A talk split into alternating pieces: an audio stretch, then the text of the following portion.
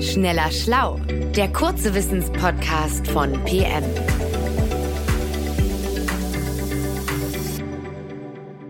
Hallo und herzlich willkommen zu Schneller Schlau, dem kurzen Wissenspodcast von PM. Ich bin Christiane Löll, Redaktionsleiterin und ich spreche heute mit Caroline Ring. Die ist Autorin bei PM und sie hat zwei Bücher geschrieben und in einem davon geht es um Vögel. Und Caroline, du hast angekündigt, dass es heute hier um einen besonderen Vogel gehen soll, der gefährdet ist und auf den wir deshalb achten müssen. Und da dachte ich im ersten Moment, es geht um eine spektakuläre, außergewöhnliche Art, aber mitgebracht hast du den Spatz.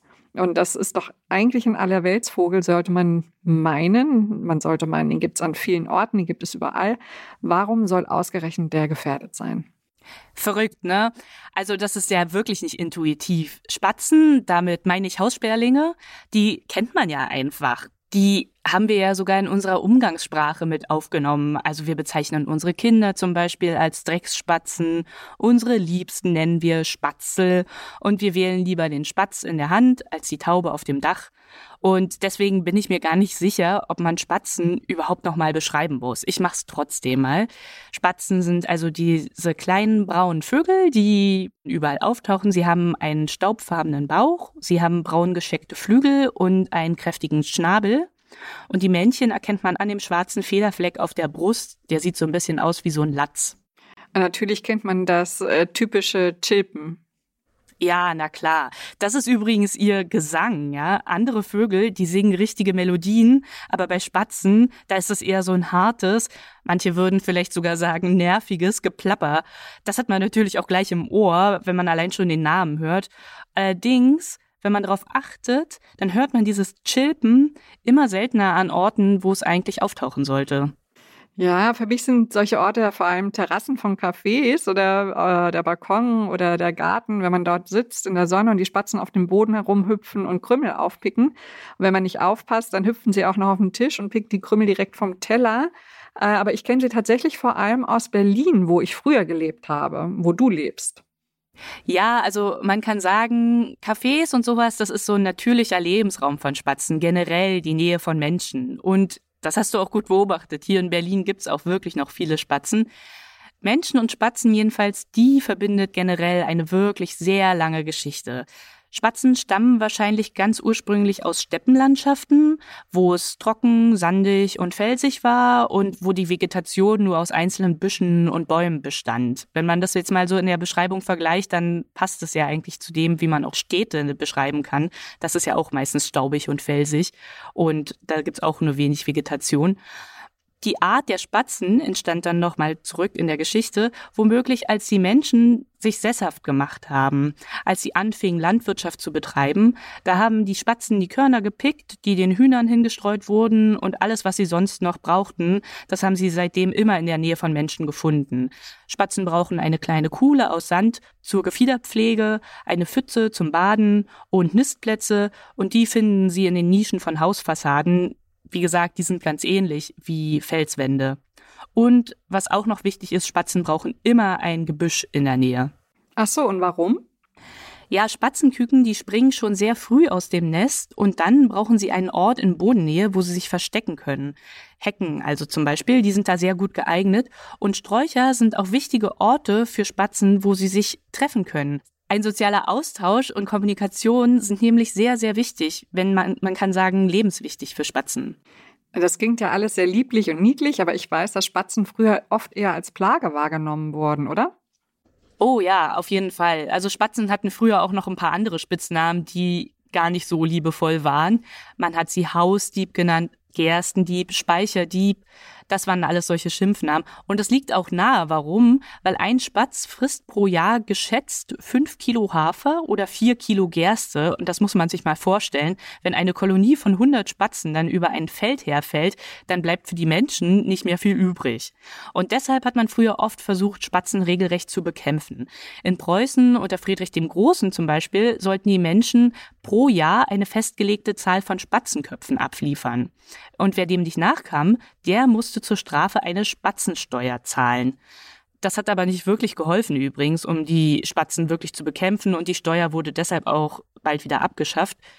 Aber noch drastischer war man dann in China zur Mao-Zeit. Da wurden Spatzen als eine der vier großen Plagen identifiziert, die es auszurotten galt. Und tagelang liefen die Menschen damals über Felder, haben Töpfe geschlagen und Krach gemacht, und die, um die Vögel aufzuscheuchen, bis die schließlich tot vor Erschöpfung vom Himmel fielen. Und dann?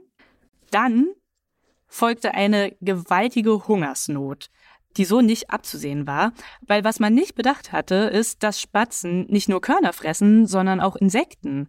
Die brauchen sie nämlich für ihre Jungen, um die aufzuziehen. 23.000 Insekten fängt ein Spatzenpaar zur Brutsaison. Als die Spatzen dann fehlten, konnten sich die echten Schädlinge massiv ausbreiten und die Felder leer räumen. In China hat man daraufhin versucht, Spatzen wieder anzusiedeln, aber das war wirklich wahnsinnig schwierig. Okay, was mir immer wieder auffällt, sieht man einen Spatz, sind da gleich ganz viele. Ja, genau, es stimmt. Spatzen leben nämlich in Kolonien und wenn man Paare einzeln aussetzt, dann sterben die nach ganz kurzer Zeit. Das ist nämlich noch so eine grundlegende Eigenschaft von Spatzen. Die fliegen nicht weit. Ihr Bewegungsradius, der misst nur etwa 500 Meter und wenn sie brüten oder Junge versorgen, dann sogar nur 50 Meter. Das heißt, Spatzen können nur dann weit verbreitet wirklich vorkommen, wenn ein Netz von Spatzenpopulationen existiert, sodass sie gar nicht weit reisen müssen, um einander zu finden und sich zu paaren. Und jetzt ist es umgedreht, oder? Die Spatzen verschwinden von alleine? Ja, tatsächlich, leider. In ganz Deutschland stehen Spatzen mittlerweile auf der Vorwarnliste für gefährdete Arten. Diese Allerweltsvögel, ja. Aber in vielen Städten, vor allem in den Stadtzentren, sind Spatzen heute kaum noch oder gar nicht mehr zu finden. In München oder Hamburg sind ihre Zahlen zum Beispiel in den vergangenen 50 Jahren um mehr als die Hälfte zurückgegangen. Auch in Köln sind es nur noch ganz wenige Spatzen im Stadtzentrum. Und in der Innenstadt von München gibt es heute so gut wie gar keine Spatzen mehr. Naja, das bestätigt dann ja, was ich eben gesagt habe und du ja auch schon sagtest. Ich kenne Spatzen vor allem aus Berlin und nicht aus Hamburg, wo ich, äh, wo ich derzeit lebe, ne? Ja, genau. Und das beschränkt sich aber nicht nur auf deutsche Städte, dieses Phänomen. In Großbritannien ist es zum Beispiel richtig erschreckend. Da wurden im Jahr 2000 noch ganze acht Haussperlinge in London gezählt. Acht Stück nur. Mittlerweile gibt es in London wie auch in anderen britischen Großstädten gar keine Spatzen mehr. Aber wie kommt das, wenn Spatzen uns Menschen so, so lange begleiten? Dann haben sie doch auch viele Veränderungen mitgemacht, oder? Ja, das stimmt. Und deshalb gibt es auch verschiedene Theorien, die diesen Schwund erklären sollen. Es gibt zum Beispiel eine, die besagt, dass in den Autoabgasen heute Substanzen enthalten sind, die den Spatzen arg zusetzen, die sie quasi vergiften. Aber bevor man sich darauf versteift, gibt es ein anderes Problem, das Spatzen wirklich und eindeutig riesige Schwierigkeiten bereitet, so wie es auch ganz vielen anderen Vögeln auch Schwierigkeiten bereitet. Und das ist der Verlust von Lebensraum. Denn ja, Spatzen brauchen nicht viel und sie kommen auch in Städten, die es ja überall gibt, gut klar. Aber selbst in diesen diesen Orten finden sie ihre wenigen Ansprüche immer weniger erfüllt. Wenn zum Beispiel Häuser saniert werden, dann verlieren sie ihre Nistplätze in den Fassaden, wo vorher noch Löcher drin waren, oder kleine Nischen. Und wenn Grünflächen umgestaltet werden, dann werden dort Bäume zwar oft versetzt, aber Hecken, auf die die Spatzen angewiesen sind, die werden einfach entfernt und nicht unbedingt nachgepflanzt. Und was kann man dann machen, um den Spatzen zu helfen? Das ist die gute Nachricht, denn auch dafür braucht es nicht viel, weil sie eben sehr anspruchslos sind. Man kann ihnen zum Beispiel Futterhäuschen aufstellen oder Wasserschalen, die man täglich neu auffüllt, gerade im Sommer, wenn es sehr heiß ist. Man kann für Nistplätze sorgen, indem man Nistkästen anbringt oder bei der Sanierung von Häusern darauf achten, dass die Spatzen dort auch noch Platz finden. Das gilt sowohl für Privatleute als natürlich auch für Neubauten im größeren Stil. Da gehört aber auch nicht viel dazu um diese Orte dann eben auch spatzenfreundlich zu machen.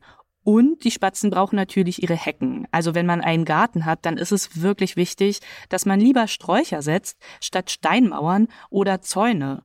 Das bringt auch gleich mehr Schatten übrigens und kühlt auch die Luft. Und ein bisschen Unordnung im Grün tut dann nicht nur den Spatzen gut, das ist auch für andere Vogelarten richtig wichtig. Damit tut man ihnen allen einen Gefallen. Wenn man sich also mit Vögeln gerne umgibt und der Natur was Gutes tun möchte, dann macht man einfach ein bisschen weniger. Okay, also wenn ich das nächste Mal eine Horde Spatzen im Café sehe, die sich an meinen Kuchen äh, vergreifen wollen, dann werde ich sie definitiv mit anderen Augen sehen. Danke, Caroline, dass du uns diese spannende Geschichte mitgebracht hast. Und wenn ihr mehr über Vögel erfahren wollt, Caroline hat ein Buch über ganz verschiedene Geschichten in Städten geschrieben. Es heißt Wanderer zwischen den Welten, was Vögel in Städten erzählen. Und das ist im Berlin Verlag erschienen. Wo sonst? Berlin. Ich wünsche dir alles Gute, Caroline, und dem Rest der Zuhörerinnen und Zuhörer auch. Und bis bald. Tschüss. Bis bald. Schneller Schlau, der kurze Wissenspodcast von PM.